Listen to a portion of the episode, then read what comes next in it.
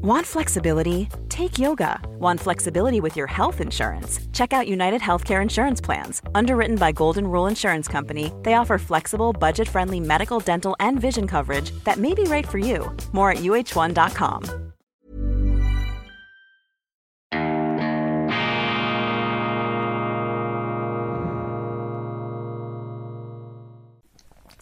Grüezi miteinander. Einen wunderschönen guten Morgen, meine sehr verehrten Damen und Herren, liebe Freunde, vor allem in Deutschland und in Österreich. Ich begrüße Sie herzlichst zur internationalen Ausgabe von Weltwoche Daily, die andere Sicht, unabhängig, kritisch, gut gelaunt, am Dienstag, den 5. Juli 2022.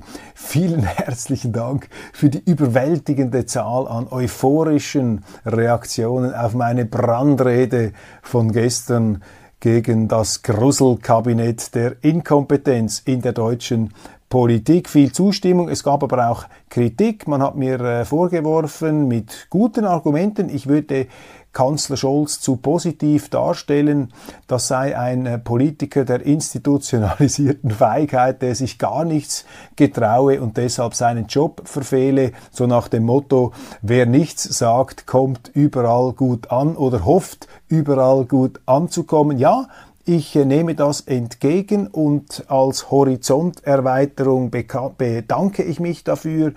Es ist allerdings schon so, dass ich angesichts eben dieser geballten Unfähigkeit, wenn ich in mich hineinhorche, doch bei Wolfgang Scholz etwas weniger die Beelendungsintensität ist etwas tiefer als bei den anderen, aber ich bin mir sehr wohl bewusst, dass das noch nicht eine ja, strahlende Qualifikation darstellt. Ich habe dann überlegt, im äh, Nachdenken, im Hinterherdenken, dass ähm, ja trotz diesen etwas niederschmetternden Befunden, die ja auch etwas überzeichnet waren, in dem Sinn, dass man äh, das natürlich auch zuspitzt, zur Kenntlichkeit zuspitzt, dass man einfach konstatieren muss, trotz allem und trotz dieser äh, unabweisbaren geballten Inkompetenz, ist ja Deutschland immer noch ähm, erstaunlich stark unterwegs, obwohl es da und dort zurückfällt. Und das lässt zumindest den Gedanken als nicht ganz unplausibel erscheinen, dass es vielleicht sein könnte, dass Deutschland gar nicht so sehr von den Politikern geführt wird, sondern vor allem von der Verwaltung, von den Beamten, wo sie sehr gute Leute haben und auch natürlich von der Wirtschaft, von den KMUs, von den kleinen und mittleren Unternehmen, von den Familienbetrieben und auch von den Konzernen, wobei die Konzerne sind ziemlich staatsverbandelt und deshalb auch etwas krank. Sie sehen das an der Automobilindustrie, die sich da äh, willig zur Schlachtbank äh, führen lässt, könnte man sagen, viel zu wenig Widerstand da von diesen Konzernlenkern, die äh, massiv verdienen, aber viel zu wenig unternehmerische Verantwortung tragen. Also die Hoffnung ruht auf den Familienbetrieben, da haben sie auch einen sehr großen Realitätssinn. Die Verwaltung, das sagen mir viele Deutsche, die sei trotz allem stark und in der Politik haben sie einfach ein Spiegelbild der allgemeinen Wohlstandsverwahrlosung und Dekadenz. Sie haben auch eine Art blockierte Situation, eine Wagenburg, ein Polit-Mainstream-Kartell in der Käseglocke, das eine Politik verfolgt von FDP bis links, äh, die austauschbar scheint. Auf der anderen Seite trommelt von außen die AfD. Da hat man mir äh, zugeschickt, ich würde den Namen Peter Böhringer nicht erwähnen. Peter Böhringer sei aus Sicht der Bürgerlichen in Deutschland ein Hoffnungsträger, ein kommender Mann in der AfD und ähm, ich kann das Potenzial von Herrn Böhringer nicht abschätzen. Ich kenne ihn und ich äh, darf das auch hier, ähm, ich darf zustimmen, er ist tatsächlich ein hochintelligenter Politiker, ein Finanzexperte, ein Wirtschaftsexperte. Ich habe ihn einmal in München kennengelernt und äh, ich will da äh, niemandem zu nahe treten. Möglicherweise könnte Peter Böhringer der Mann sein, der die AfD ähm, so präsentiert, wie sie auch gesehen werden möchte, als bürgerlich-liberal-konservative Partei in der Nachfolge einer CDU, die es heute nicht mehr gibt, die von ähm, Friedrich Merz, dem neuen Vorsitzenden, etwas in diese Gefilde äh, zurückgetragen werden soll. Aber bei Merz weiß man einfach nie so genau, wie standhaft er ist. Er ist ja jetzt auch eingeknickt unter dem Zeitgeist in Sachen Frauenquoten. Da hat er sich im Grunde verabschiedet vom marktwirtschaftlichen Leistungsprinzip, denn die Quote widerspricht dem Leistungsprinzip. Und als bürgerliche Politiker, als CDUler, als Gralshüter der sozialen Marktwirtschaft sollte man das nicht tun. Also Deutschland vielleicht ähm, der Lichtblick in der Finsternis, dass trotz allem, trotz diesen ähm, nicht zu bestreitenden, ähm, niederschmetternden, einen etwas beelendenden Politikbefunden, dass eben, äh, ja, eben der Lichtblick darin liegt, dass die deutsche Wirtschaft, die deutsche Verwaltung dieses Land im Grunde trägt und dass die politische Führung zu Recht nach äh, sehr äh, negativen Erfahrungen in den letzten Jahrhunderten, dass die Politik eben da zum Teil auch ein Theater aufführt, das mit der Lebenswirklichkeit der Leute nicht sehr viel zu tun hat. Ungeachtet dessen, ich will es nicht verharmlosen, äh, wir sehen das auch in der Schweiz, in den letzten 20, 30 Jahren hat die Politik wohlstandsverwahrlost, ganz klar falsche Weichenstellungen gemacht. Man hat sich da in eine Art Illusionspolitik, in eine verlotterte Politik ähm, hineinbegeben, vielleicht gar nicht mit böser Absicht, sondern einfach, weil man generell die Zügel hat schleifen lassen, weil sehr viel Geld da war, kommen auch aus einer dekadenten Phase des billigen Geldes, des gedruckten Geldes. Das ist äh, ja etwas Roaring Twenties, die 20er Jahre, bevor es dann auch wieder, nein, ja, be, bevor es dann äh, wirklich ganz äh, düster wurde, hat man da ja auch äh, mit gedrucktem Geld, mit einer etwas leichten äh, ja, Finanzpolitik des Staates so eine surreale fiebrige ähm, Überschwänglichkeit zelebriert und wir kommen etwas aus dieser Zeit heraus und werden jetzt äh, brutal auf den Boden der Realität zurückgeholt, ähm, auch durch diesen Krieg in der Ukraine. Und auch das, davon bin ich überzeugt, wird sicherlich dazu führen, dass äh, die Politik korrigieren wird und dass auch vielleicht neue Persönlichkeiten in der Politik nach vorne kommen. Es gibt ja dieses Klagelied, dass früher alles profiliertere Leute in der Politik waren. Ja, das stimmt. Politik ist immer auch das Spiegelbild ihrer Zeit und in wohlstandsverwahrlosten Zeiten kommen eben auch wohlstandsverwahrloste Politiker nach vorne. Das ist immer so, das sehen Sie auch in, anderen, in, in allen Ländern so. Ich erinnere mich an das Beispiel Margaret Thatcher, die ja im, Rückwir im Rückblick fast als äh, als, als, ja, nein, als, als, fast schon als Heiligenfigur in konservativen britischen Kreisen gefeiert wird. Zu Recht, ich halte sehr viel von Margaret Thatcher, aber sie ist ja auch nicht äh, auf dem roten Teppich in die Politik äh, getragen worden, sondern äh, sie war das Resultat des totalen Zusammenbruchs der Tories. Die waren mit ihrem Latein am Ende und dann ist die Frau mit der Handtasche gekommen. Also in der Krise kommt in der Regel auch äh, die Gegenreaktion, kommt das Positive. Die Hoffnung geht einfach dahin, dass man ähm, die Kosten, die im Verlauf der Krise aufgetürmt werden und die dann vom Volk bezahlt werden müssen, dass dieser Kostenberg nicht allzu groß werden wird. Aber er ist schon recht groß und ähm, noch sind hier nicht äh, die klaren äh, äh, ja, ähm, Veränderungen in Sicht. Die FDP macht Dampf. Die FDP will Englisch als zweite Sprache in deutschen Behörden. Die FDP ist für mich ein Beispiel für diese Schönwetterpolitik, die ich eben angesprochen habe, ist ja menschlich, dass man bei schönem Wetter etwas leichtsinnig wird. Und die FDP ist etwas wie die ewige Sehnsuchtspartei in Deutschland. Wenn sie nicht an der Regierung ist, dann äh, wird in diese Partei sehr viel hineinprojiziert. Sie hat sich auch verkauft jetzt bei den letzten Wahlen als bürgerliche Alternative, als die anständige bürgerliche Alternative neben der AfD, die man da nach Kräften verteufelt hat. Aber die FDP kann das nicht einlösen, seit sie gewählt ist. Und man sieht es schön an diesen jüngsten Vorstößen, warum das der Fall ist. Was will die FDP? Sie möchte Deutschland attraktiver machen für ausländische Fachkräfte, versucht also hier eine Art Öffnung Deutschlands zu bewirken und gleichzeitig möchte man die englische Sprache als zweite Amtssprache äh, hier ähm, installieren. Das sind gut gemeinte Vorstöße, mit denen man vielleicht äh, sich bei den Medien gut äh, präsentieren will. Aber das wird in der Sache nichts bringen. Denn das Problem der deutschen Migration besteht nicht darin, dass Deutschland unattraktiv wäre für Fachkräfte. Sie können immer noch attraktiver werden, selbstverständlich bürokratische Hürden abbauen. Aber das Problem ist, dass sie eine falsche Zuwanderung haben, dass sie zu attraktiv sind für schlecht qualifizierte, illegale Zuwanderer, die sich nicht integrieren möchten. Das ist das Problem. Und da müssen sie den Riegel vorschieben und da machen sie sich auch die Hände dreckig. Da werden sie Imagekratzer abbekommen, weil in den Medien sie dann automatisch kritisiert werden, weil die Medien sind eben auch im Heuchel Schaukelmodus. Sie möchten hier immer eine Art äh, Wirklichkeit äh, vorgaukeln, die es nicht gibt. Aber als Politiker müssen sie halt manchmal auch in den Sumpf der Probleme steigen. Und das ist genau das, was die FDP nicht macht. Im Wahlkampf fällt sie auf mit Brandreden, fast etwas Weltwoche Daily mäßig. Aber wenn sie dann in der Verantwortung steht, dann liefert sie nicht, weil diese Politiker sich allzu wohl fühlen hier im Strahlenglanz und Strahlenkranz der Macht auf ihren Sesseln, auf ihren fremdfinanzierten finanzierten Sesseln auf ihren Ministerposten und kaum ist man an der Macht, ähm, folgt die Überanpassung. Das hat man sehr schön beobachten können beim Parteivorsitzenden Christian Lindner, einem glänzenden Rhetoriker, aber eben nur einem Rhetoriker, der dann, wenn es dann ernst wird, eben nicht den Sack zumacht und auch bereit ist, Kritik auf sich zu nehmen. Das sind eben diese Leichtmatrosen und Schönwetterkapitäne, wie das Helmut Kohl früher ähm, ausgedrückt hat.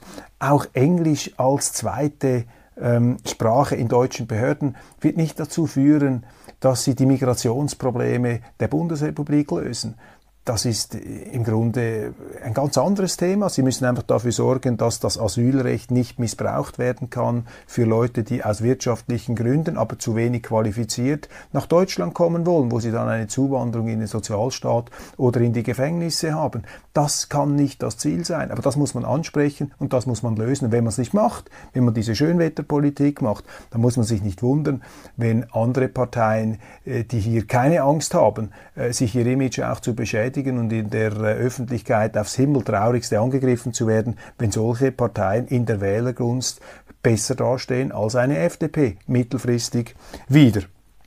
Die AfD macht es ihren Gegnern natürlich auch leicht mit äh, ihren Führungsfehlern. Das äh, ist, äh, ist hier ganz klar hinzuzufügen. Ähm, äh, Humboldt-Uni ist Namen nicht wert. Ja, das ist jetzt äh, die einhellige Verurteilung zu Recht. An der äh, renommierten Berliner Universität ist eine Doktorandin am Auftreten gehindert worden, weil sie sich geweigert hat, diesen abergläubischen Unsinn zu verbreiten, dass es keine biologischen Geschlechter gibt, dass sich die äh, Mann und Frau nicht von außen unterscheiden lassen, dieser ganze Gender-Wahnsinn, der da um sich greift. Das ist ein Indiz, das wird jetzt kritisiert, zu Recht, dass äh, deutschen Medien, jetzt hier auch die FAZ, die Welt, sind da außer sich, wobei die Welt ja selber mitmacht bei diesem Gender-ideologischen äh, ähm, Verblendungswahn. Die, die Welt hat sich entschuldigt für einen Artikel, äh, unter anderem glaube ich auch dieser Forscherin, die jetzt da betroffen ist, in der Welt, da ist man ihr noch in den Rücken gefallen, also hier etwas, äh, die, äh, ein Slalomkurs da der Berliner, der Zeitung, die in Berlin ihren Hauptsitz hat, Humboldt-Uni. Das Beispiel zeigt Ihnen einfach, dass unsere Universitäten vor allem im geisteswissenschaftlichen, aber nicht mehr nur im geisteswissenschaftlichen Bereich, sondern schon auch im naturwissenschaftlichen Bereich zu Institutionen der äh, weltanschaulichen Verblendung geworden sind und dass diese Ideologien, vorangetrieben von linken Kreisen, offensichtlich in Unileitungen, in den äh, professoralen äh, Teppichetagen sich verbreiten. Und was ist das tiefere Problem? Das tiefere Problem hier ist, dass diese Universitäten nicht richtig geführt werden. Die haben offensichtlich keine verantwortungsvolle Führung mehr, wo ein Chef an so einer Uni hinsteht und sagt, Entschuldigung, für diesen Unsinn, die Verhinderung auch der Meinungsäußerungsfreiheit, für diesen Unsinn äh, sind unsere Universitäten nicht gegründet worden. Man kann von mir aus auch eine Gender-Ideologie vertreten, aber was sicher nicht geht, ist, dass man Naturwissenschaftler daran hindert, ihre Sicht der Dinge auszubreiten. Wenn es da einen linken Mob gibt, der damit äh, Gewaltandrohungen, latenten, ähm, ein Klima der äh, Meinungsverhinderung ähm, äh, vorantreibt, ja, dann muss hier die Universitätsleitung einschreiten. Und an solchen Beispielen sehen Sie eben, dass, dass es in der Führung nicht stimmt, dass die Verantwortung nicht stimmt. In der Schweiz ist es so, dass ähm, früher die Universitäten einen politischen Chef hatten, einen Regierungsrat, also einen Vertreter der Kantonsregierung. Und solange dies der Fall war, hatten wir professionellere Universitäten. Es gab zwar Kritik dann an diesen Regierungsräten und dann, wenn es mal ein bürgerlicher war, wurde er etwas härter kritisiert, wenn es ein linker war, wurde es etwas weniger kritisiert, aber sie hatten wenigstens eine klare Verantwortung. Und heute ist es so, dass die Verantwortung meistens beim Rektorat liegt, aber das Rektorat, ähm, das sind äh, Professoren, die selber auch nicht führen können, oftmals, die nicht die Führungsautorität haben.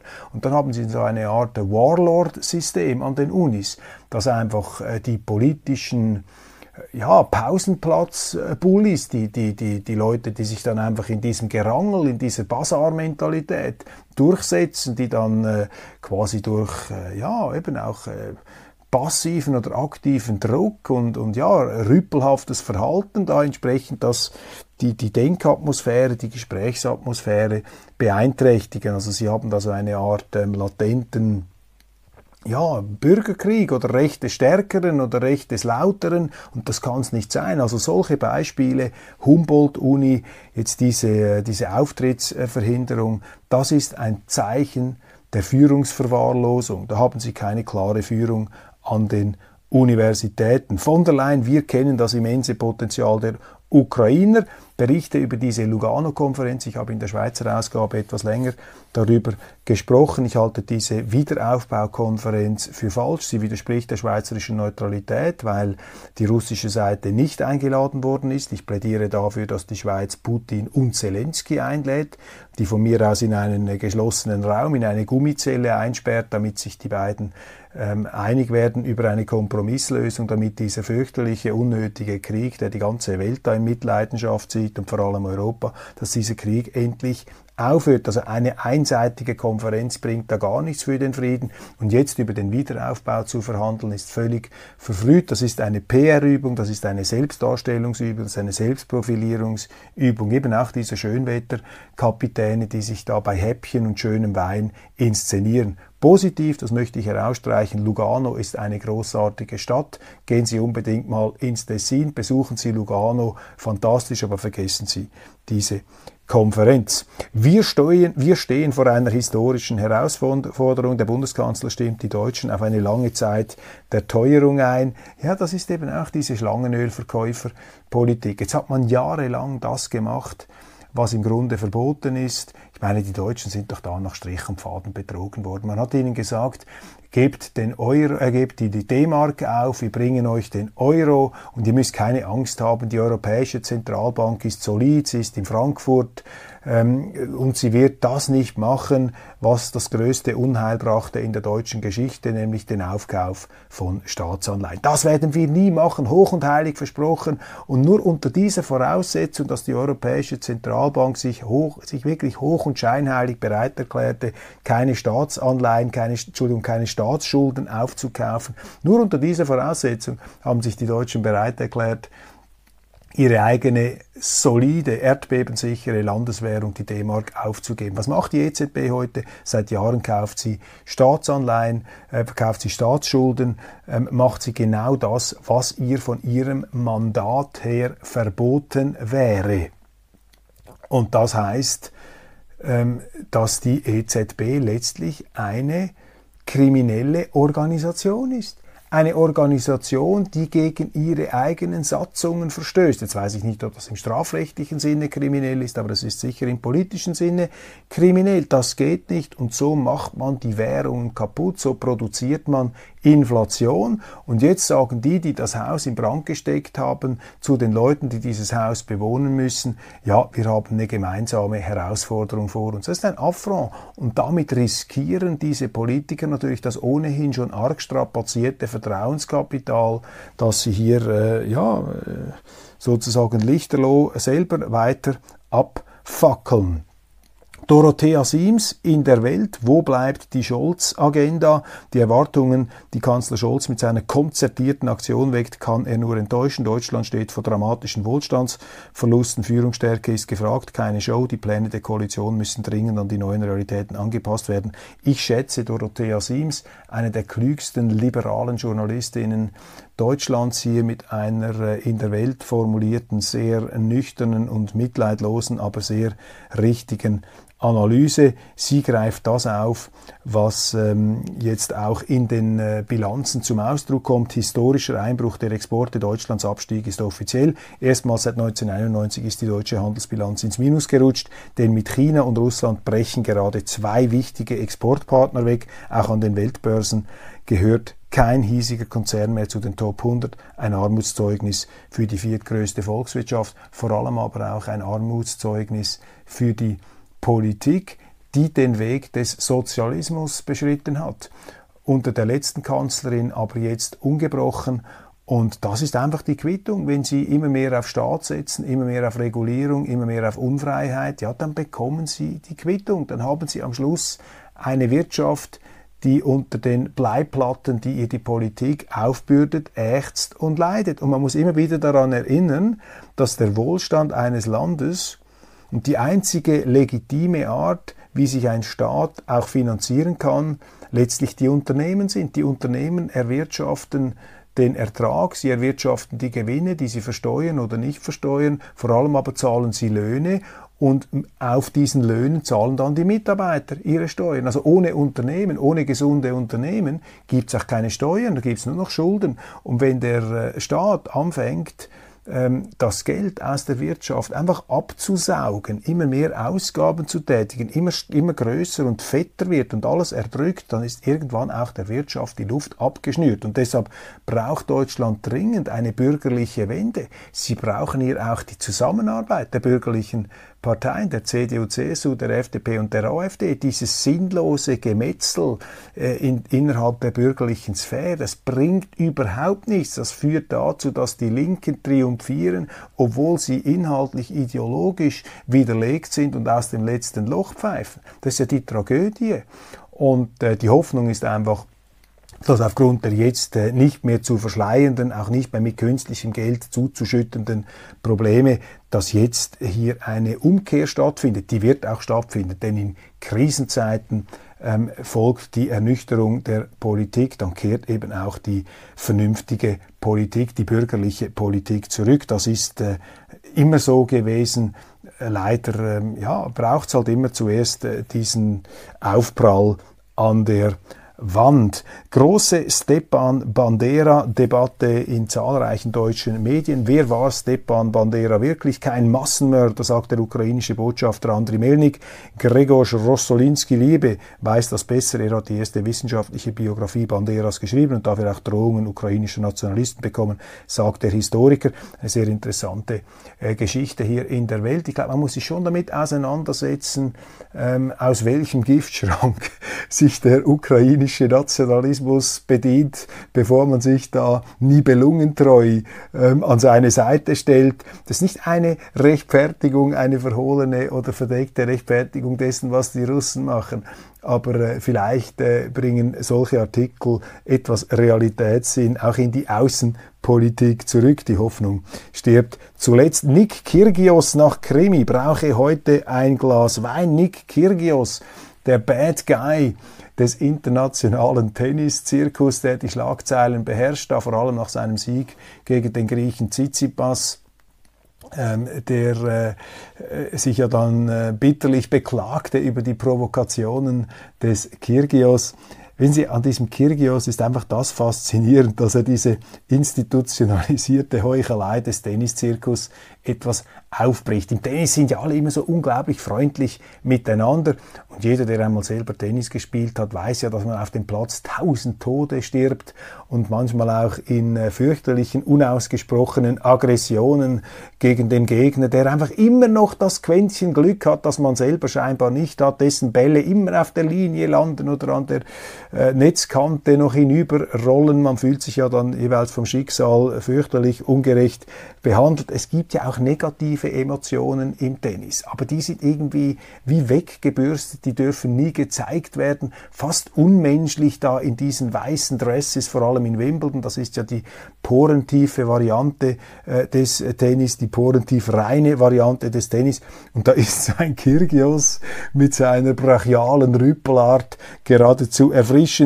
wobei ähm, Vielleicht auch nur deshalb, weil die Leute ahnen, dass sonst dieses Tennis etwas steril, etwas unauthentisch wirken könnte. Ist mir immer aufgefallen in den großen Duellen zwischen äh, Djokovic, Federer und Nadal, die haben sich neben dem Platz immer aufgeführt, wie wenn sie die engsten Freunde wären. Ich kann mir nicht vorstellen, dass man mit den größten Rivalen eng befreundet ist, denn ich meine, jeder möchte doch den Rekord des anderen haben. Jeder möchte doch selber die Nummer eins sein. Und deshalb hat man es nicht gerne, wenn der andere die Nummer eins ist. Das ist Sport, das ist Wettbewerb, das ist Rivalität, das ist nicht Feindschaft, aber es ist Rivalität. Aber in dieser Tennisszene sind diese Rivalitäten wie weggebügelt worden, weggetippext worden. Und da ist so ein Nick Kyrgios sozusagen die Brachiale, der, der Wiedereinbruch der Wirklichkeit, der sportlichen Rivalität in diesen eben etwas sterilen, desinfizierten